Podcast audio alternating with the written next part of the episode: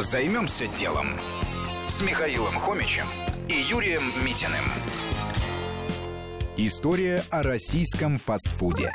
Основатель сети «Дадо Пицца» Федор Овчинников долгое время занимался книжным бизнесом в Сыктывкаре и вел интернет-блог.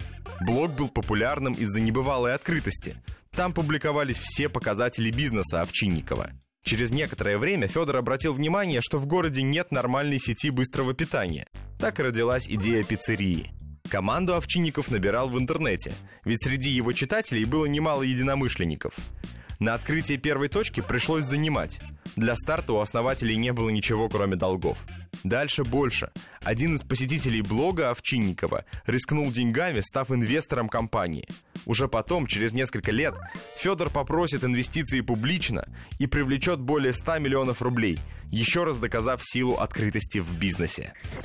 Что было дальше? Показав эффективность первой пиццерии, Овчинников стал тиражировать бизнес. К концу года компания будет представлена в семи странах мира, включая США, Румынию, Литву и Эстонию. Продвигается бизнес также через интернет. Кроме того, используются и пиар-акции. Компания произвела первую в России доставку пиццы на дроне. Все закончилось штрафом в 50 тысяч рублей, но количество последующих публикаций сделало этот штраф очень выгодным вложением средств. Также в компании используется принцип минус один.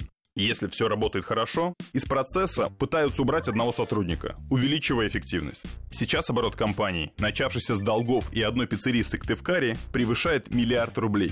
А факторами успеха стали открытость основателя и ставка на эффективность.